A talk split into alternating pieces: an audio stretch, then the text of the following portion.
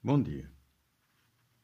Hoje eu pretendo abordar uh, dois temas relacionados com as eleições, mas que exigem, no meu entender, um posicionamento da sociedade civil.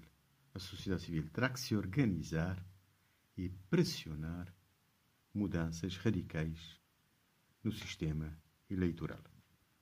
Um dos temas tem a ver com os custos da eleição. Um tema que até abordei, se não me falha memória, da última vez.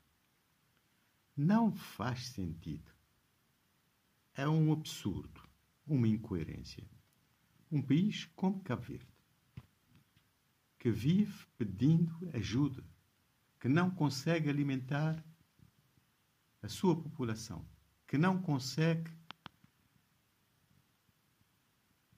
uh, disponibilizar serviços com qualidade, serviços essenciais e a preços justos, que não consegue disponibilizar um serviço de qualidade em termos de saúde. Como é possível que esse micro-país de 400 mil eleitores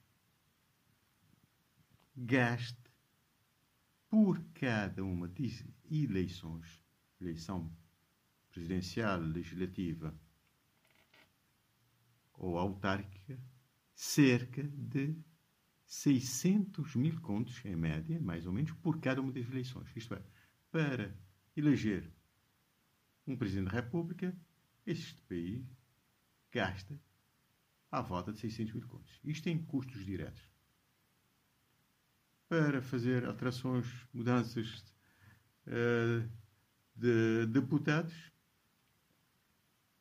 o valor sim, similar. Para eleger presidente de Câmara, vereadores e deputados municipais, um valor até ligeiramente superior.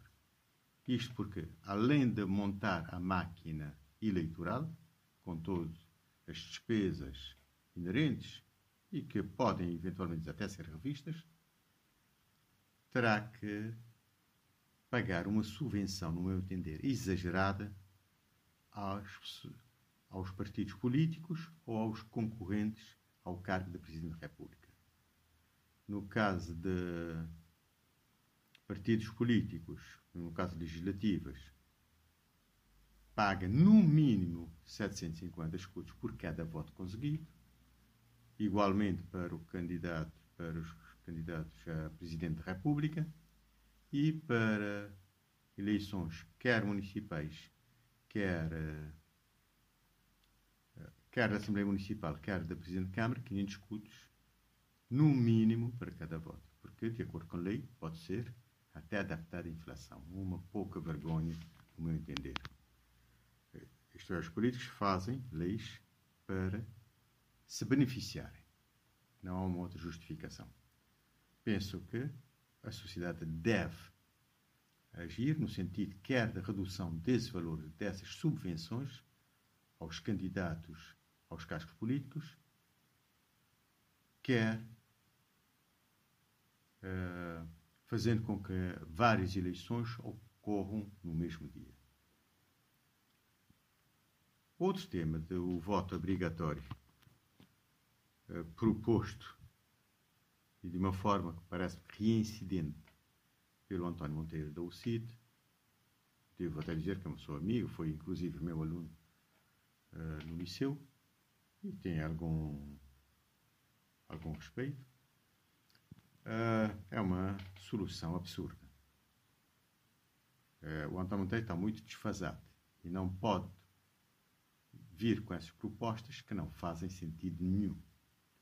Há uma, menos de 10 países é que adotaram esse sistema e muitos nem utilizam e estão a ver até a possibilidade de reverter essa medida que vem de eh, muitas dezenas de anos atrás e noutros, uh, noutras condições.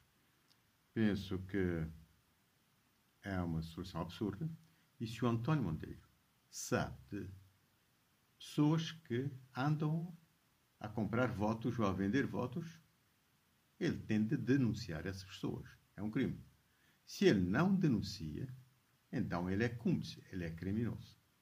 E não pode vir a inventar com essa de voto obrigatório. Um bom dia a todos e uma feliz semana.